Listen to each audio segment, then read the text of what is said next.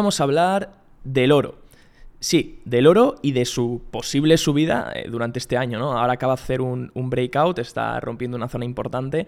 Parece que el tema geopolítico eh, de la guerra, bueno, del tema, ya sabéis, tema geopolítico entre Rusia, Ucrania y las tensiones que está habiendo están favoreciendo al oro como un activo refugio que es, está reclamando su papel de activo refugio, la gente se está refugiando ahí.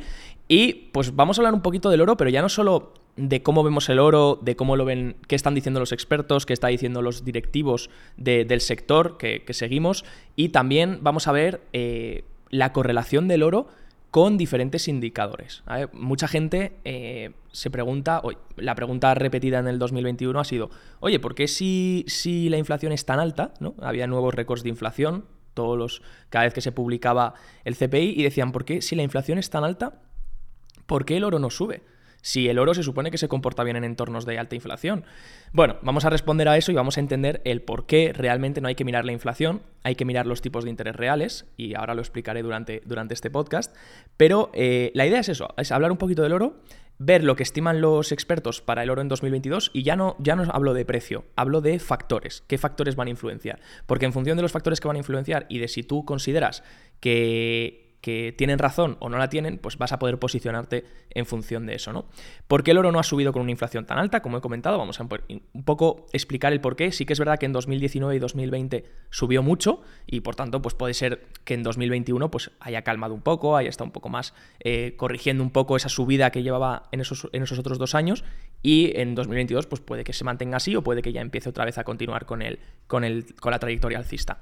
Y luego, por último, cómo afectan los tipos de interés al oro y en qué debemos fijarnos. Esa es la idea de, lo que quiero comentar hoy. Si prefieres ver este contenido en YouTube con gráficos y demás, tienes el link abajo. Si no, oye, eh, pues te lo cuento por aquí, voy a intentar explicártelo de la mejor forma posible. Obviamente no tenemos ningún tipo de material para poder mostrar, porque es un podcast, pero eh, voy a intentar que se entienda de la manera más simple posible, ¿vale? Eh, bueno, estamos de vuelta por aquí, por el podcast. ¿Qué tal estáis todos?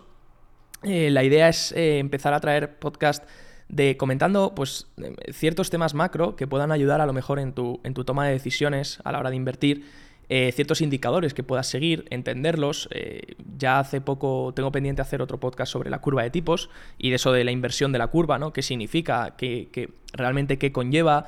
Eh, qué ha pasado en la historia cuando la curva se ha invertido, ¿no? Siempre desde una perspectiva de mm, doy mi opinión, pero realmente puedo equivocarme, ¿ok? Entonces yo la idea que tengo es un poco explicar las diferentes correlaciones dentro del mercado, cómo funcionan las diferentes clases de activos y un poco la macro, y a partir de ahí que cada uno tome un poco sus decisiones en función de lo que cree que va a pasar. Pero el futuro es incierto, obviamente, nadie sabe, no tiene una bola de cristal y, mucha gente se equivoca y todos nos equivocamos porque es muy difícil predecir el futuro, si no, ya lo he dicho siempre, todos estaríamos siendo, todos seríamos millonarios y sería muy fácil, ¿no? Eh, dicho esto, bueno, hablando del precio del oro, eh, si cogemos el ETF GLD, ¿vale? Eh, bueno, una rotura, está haciendo una rotura de esa tendencia bajista que llevaba haciendo desde agosto más o menos de 2020 y eh, parece que la rompe, la ha roto, ha roto esa base y parece que empuja con fuerza y lo que he comentado, el tema geopolítico le está beneficiando, le está beneficiando mucho al oro, al precio del oro, que está haciendo que se dispare, ¿no? Que reclame su papel de activo refugio. ¿Qué podemos mirar también? El ratio GLD SPY. Si ponéis en cualquier, en Stock Charts, por ejemplo, o en, no sé si en TradingView se podrá, pero un ratio lo que hace es comparar un ETF con otro, o un activo con otro, ¿no? Entonces, por ejemplo, si comparamos el ETF del GLD contra el ETF del SPY, el ETF del oro contra el ETF del S&P 500, podemos ver cómo se comporta el primero sobre el cómo se comportan entre las dos, la relación entre los dos, ¿no?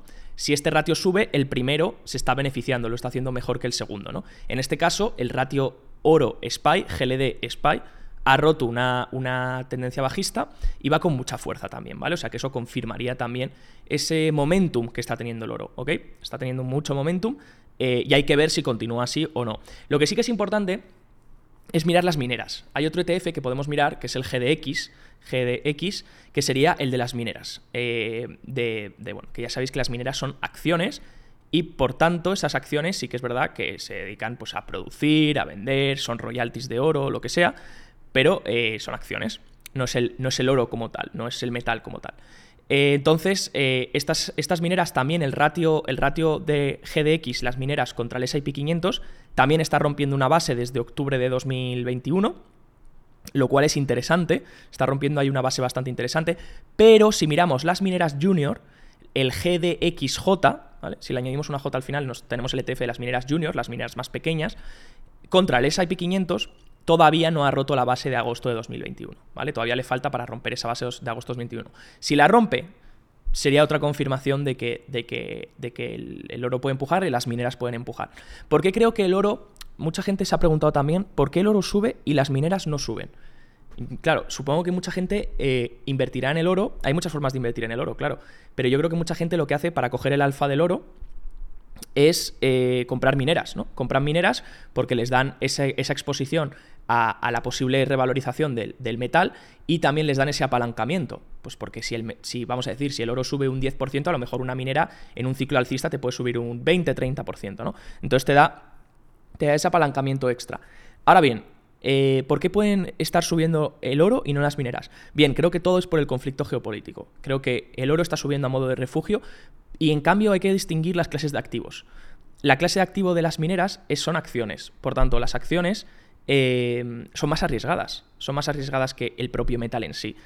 Y las acciones son un activo, de, son un activo con más riesgo, ¿de acuerdo? Porque es una empresa y porque cuando correlacionan todos los activos, cuando en este sentido la bolsa cae y todas las equities, todas las acciones caen, probablemente las mineras caigan también, porque se vean arrastradas por esa clase de activo por, esa beta del mercado, se vean arrastradas. ¿no? Entonces, eh, eh, básicamente es por el nivel de riesgo. Entonces, si una persona tiene miedo a lo que pueda pasar, ve un, un, escenario de incertidumbre, pero en cambio ve un escenario de incertidumbre geopolítico, por tanto busca refugio, probablemente prefiera coger el metal como tal que irse a mineras, ya que son acciones y pues tienen más riesgos, ¿no? Entonces quieres reducir lo máximo el riesgo. Un institucional, cuando ve riesgo en el mercado, lo que busca es reducir, hace una, hace una retirada, hace un cambio de risk on, donde asumo riesgo, y, rota a risk off, donde no quiero asumir riesgo. Entonces, esto podría ser uno de los motivos. Obviamente, ¿qué puede pasar? Que si el oro sube mucho, las mineras se van a ver beneficiadas, ¿vale? Y obviamente esto eh, va a beneficiar a las mineras a largo plazo, que encima ya, ¿por qué? Porque van a aumentar sus beneficios. Eh, y sus facturaciones. Pero ¿qué pasa también? Que eso permite eh, que también entre dinero a la industria, puedan invertir, puedan invertir más en CAPEX, etc. etc, Entonces, a la larga puede beneficiar. Em, sí que es verdad que obviamente por ahora hay que estar alerta, ¿vale? ¿Qué ha dicho el otro día Ian Telfer? Ian Telfer es uno de los directivos más respetados de, la industria del oro, por lo menos nosotros lo respetamos mucho. Em, el fundador de Goldcorp, de Silver eh, Wetton, eh, Wetton Precious Metals, disculpar, eh, fue de hecho, creo que fue el que inventó los streams. Eh, streams es como una forma de royalty, eh, para, que, para los que no lo sepan. Y dijo el otro día en, una entrevista que no cree que volvamos a ver el oro en 1.200 dólares nunca más. Dijo que la escasez del oro hace que no cree que ya lo volvamos a ver en 1.200, que ha sido la oportunidad del siglo, y que cree que ya no va a volver a ese precio. Y creo que daba un escenario alcista para el oro de 2.500 dólares, ¿vale? vamos a hablar también de ha salido el reporte de la London Bullion Market Association, la LBMA, haciendo con sus analistas, sus 36 analistas, un reporte de cómo ven el precio del oro para 2022. El resultado ha sido un poco decepcionante, ¿vale? Se han quedado en neutro. O sea, han dicho 1.800 dólares el forecast medio, el, escenario medio de todos, eh, lo que supondría un, estar en neutro, básicamente, quedarse prácticamente eh, estable en lo que está ya. Eh, Dentro de estos 36 analistas, obviamente ha habido gente que está más alcista y más bajista. Y eso es lo que me interesa, ¿no? Ver un poco los argumentos de cada uno. Bernard Daat ha sido el más bajista y Thorsen Poyet el más alcista, ¿vale? Nombres un poco extraños, son difíciles de pronunciar, disculpad. Lo que me interesa sobre todo es los factores que afectarán al precio. Han dicho tres drivers que van a afectar al precio, tres factores que van a afectar al precio en 2022 al precio del oro. Eh, han dicho que un 36% va a estar influenciado por la política monetaria de la Fed, un 24% por la inflación y un 9% por la performance del mercado de acciones. Em, de la clase de activo de las, de las equities, ¿vale? Ahora bien, ¿por qué la Fed, por qué la política monetaria es un 36%? Y es un 36% negativo, ¿vale? Porque si la Fed sube tipos, lo achacan como un escenario bajista. Y ahora vamos a entender por qué. Mucha gente cree que subidas de la tipos de la Fed es porque hay mucha inflación y por tanto será muy beneficioso para el oro. Error. Si la Fed sube tipos, el oro no se va a beneficiar, ¿vale? Porque hay que ver los intereses reales. Y ahora vamos a explicar exactamente eso, que es lo que quería llegar, ¿no?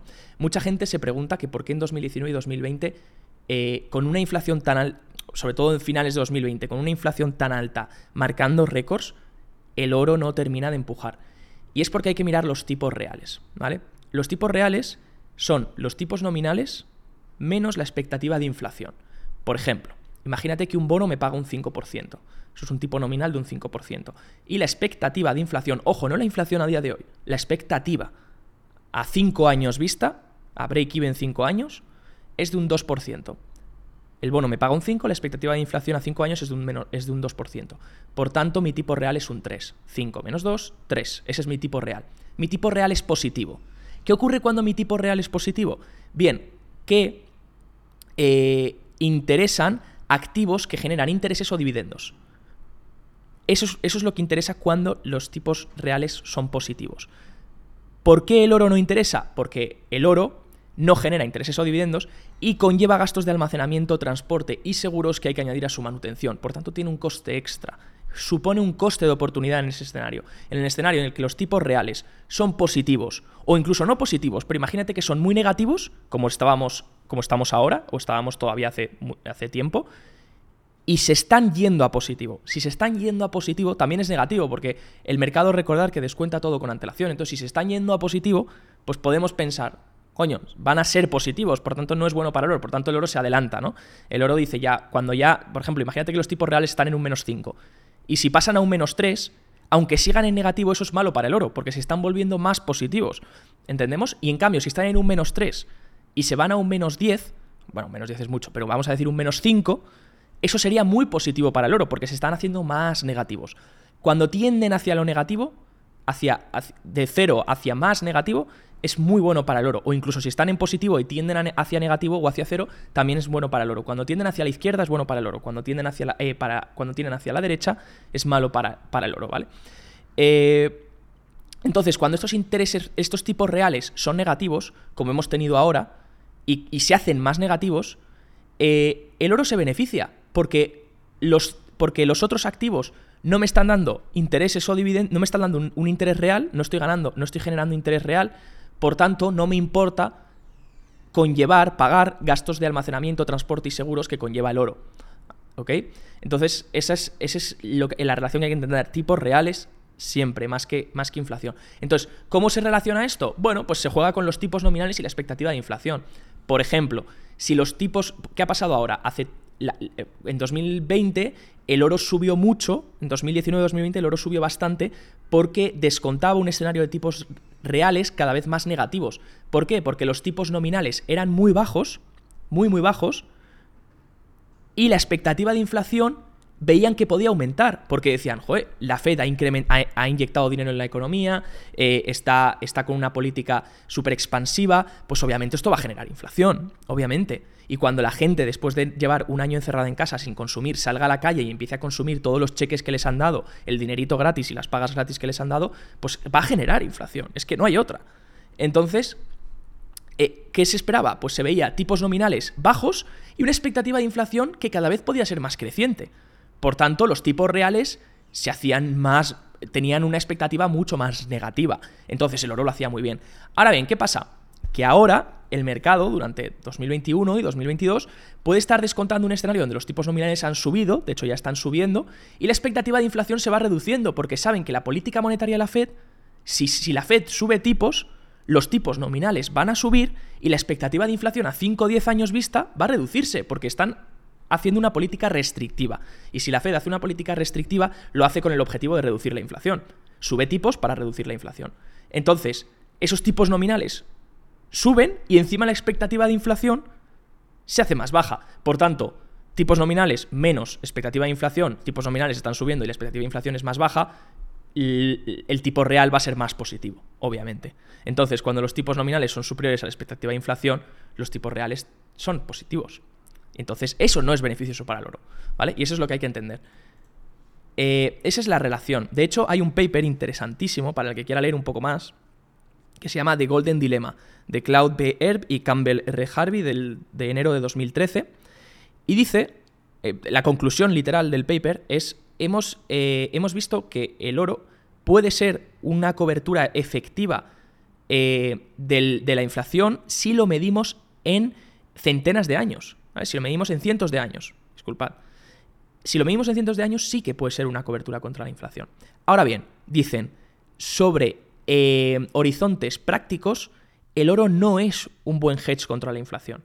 Porque hay que mirar los tipos reales, hay que mirar la expectativa de inflación y los tipos nominales. ¿Y cómo van a ir esos tipos nominales? ¿Cuál es la predicción del mercado de hacia dónde van a ir esos tipos nominales y por tanto hacia dónde va a ir la expectativa de inflación? Entonces, eh, probablemente, ¿por qué no ha subido el oro? Bueno, el oro probablemente no ha subido porque los tipos nominales se han incrementado dando un panorama restrictivo. Y el oro no ha, probablemente tampoco ha subido porque la expectativa de inflación es baja. Si miramos la expectativa de inflación a 5 años y a 10 años que cotiza, ¿vale? La 5-year break-even eh, inflation expectation y la 10-year break-even, si miramos, están al 2, algo por ciento. Eso es la media histórica. Es un 2, un 2 y algo. Entonces, están en la media histórica. Por tanto, la gente no espera expectativa de inflación de aquí a cinco años. ¿Por qué? Porque la Fed ya ha dicho que la gente ya estima que la Fed va a tener que tomar una política restrictiva y subir tipos. Entonces, este es el, panorama que hay que trabajar con el oro. Ahora bien, ¿significa esto que el oro va a bajar? Bueno, si correlacionáis, si cogéis una gráfica y ponéis el precio del oro y, y ponéis luego los tipos de interés del bono a 10 años, ¿vale? podéis usar el LTF TNX, invertís, bueno, pues no hace falta invertirlo, si ponéis el, precio del oro y el, interés que paga el bono a 10 años, ¿vale? Están inversamente correlacionados. ¿Qué quiere decir esto? Que cuando el interés sube, el precio del oro baja. Y cuando el interés baja, el precio del oro sube. Entonces aquí yo creo que la apuesta es, es creer hacia dónde van a ir los tipos de interés nominales. Si tú consideras que los tipos de interés en el mercado han subido mucho los tipos de interés nominales y el precio del oro ha aguantado, por tanto el precio del oro esto igual ya lo descontó durante todo el 2021 porque está aguantando e incluso está subiendo, ¿no? De hecho, hay una divergencia ahora dentro de esa correlación que he dicho, no se está respetando, están yendo a la par, están subiendo a la vez intereses del bono a 10 años y precio del oro. Ahora bien, si tú consideras que los intereses no van a subir más e incluso van a bajar, porque la Fed, porque el mercado ya descuenta, el bono a 10 años ya ha subido mucho y descuenta varias subidas de tipos, igual que el, bono a dos, el, interés del bono a dos años. Si consideras que eso ya no va a subir mucho más, entonces esto será beneficioso para el oro.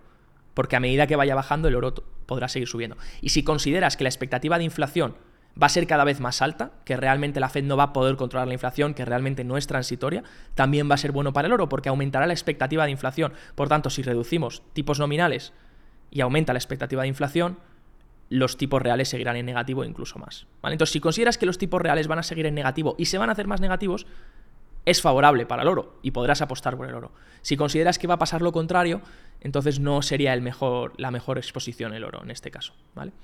Eh, luego a nivel, ya si nos metiésemos en más nivel contable y valoración, pues obviamente las mineras están cotizando a, unos múltiplos eh, de risa, ¿vale? Y, y, con unos balances súper saneados, eh, está habiendo pocas adquisiciones, está habiendo poco movimiento en el sector, porque yo creo que la gente espera un precio del oro más alto y esperan hacerlo a un precio del oro más alto para aumentar esas valoraciones. Pero bueno, veremos, veremos qué ocurre.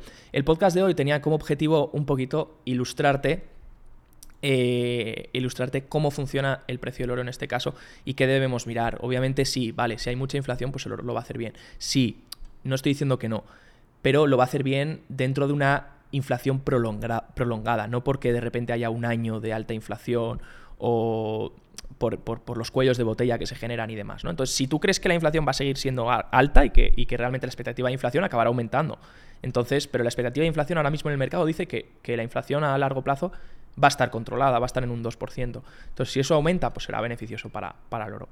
Entonces, conclusiones. El precio del oro suele adelantarse a las subidas o bajadas de intereses por parte de la Fed los conflictos geopolíticos darían un empujón al oro demandando su papel refugio. Esta es otra. Hemos hablado antes del conflicto geopolítico. Yo creo que el oro, sinceramente, está subiendo ahora por este tema. O sea, no, no está subiendo por, yo creo que ahora es el, driver, es el principal factor, que me extraña que la London Bullion no lo haya considerado un factor para el precio del oro este año. Bueno, lo, comentaban algunos analistas, decían, eh, probablemente el oro vaya a 2100 eh, por el tema de los conflictos geopolíticos en Ucrania, Taiwán, eh, Ucrania con Rusia, etc., ¿vale? Entonces, los conflictos geopolíticos sí darían un empujón al oro, ¿vale? Pero no tienen por qué dar un empujón a las mineras. ¿Ok? Entonces, si estamos en mineras y vemos que el oro sube, no nos, no nos frustremos, porque pensemos, ostras, la minera no sube. La minera lo hará bien a largo plazo si el oro se mantiene en unos precios altos. Obviamente, si el oro sube y luego baja, pues no, lo, no tiene por qué hacerlo bien. Pero si el oro se mantiene en unos precios altos, estemos tranquilos porque la minera probablemente, eh, cuando el riesgo se vaya del mercado, probablemente lo vuelva a hacer bien a largo plazo. Y luego, otra, otra consideración que podríamos mirar son royalties. Las royalties son como una especie de ETF. Nos gustan mucho las royalties porque no tienen tanto riesgo, ¿no? Eh, son un poco menos arriesgadas, encima dan un suelen dar un dividendo, entonces el institucional la puede ver como una exposición más, más tranquila, sin estar en una minera que conlleve riesgos, etc. Entonces puede ser, puede ser interesante si te, si te gustaría coger el, precio del oro con, con, un poco de alfa, pero sin, sin tener que exponerte a una minera arriesgada, ¿no? Eh, si la expectativa de inflación sigue siendo alta, los tipos de interés reales seguirán en territorio negativo y eso será positivo para el oro, ¿vale? O si los tipos nominales no suben mucho más y bajan, ¿vale? Obviamente todavía la Fed no ha subido tipos, pero el mercado ya descuenta esas subidas, bastantes subidas. Y eh, bueno, pues espero que este podcast, sé que es difícil, puede que sea difícil de entender, pero realmente es, es sencillo, es buscar esos intereses reales, entender el por qué, entender el coste de oportunidad del interés real positivo y del interés real negativo y entender el coste de oportunidad que supone el tener oro en un escenario de tipos reales positivos, mientras el beneficio que puede suponer el tenerlo en un escenario de tipos de intereses reales negativos. Espero que te haya gustado el podcast, espero que eh, sigas escuchando los siguientes que tengo para traer. Tengo muchos podcasts interesantes que traer para las próximas semanas, así que va a ser un placer tenerte por aquí. Recuerda que si tienes algún tema, alguna pregunta, eh, cualquier cosa que me quieras comentar, puedes escribirme a mi Instagram, lo tienes aquí debajo en la descripción, o por, Twitter, lo que tú prefieras, y me puedes comentar lo que sea e intentaré pues, hablar de eso en el podcast o intentar, eh, si sé, obviamente, porque hay muchas cosas que no sé, pero si sé, pues podré traer un sobre ello e intentar, e intentar explicarlo. Dicho esto, me despido, que tengáis un feliz fin de semana. Chao, chao.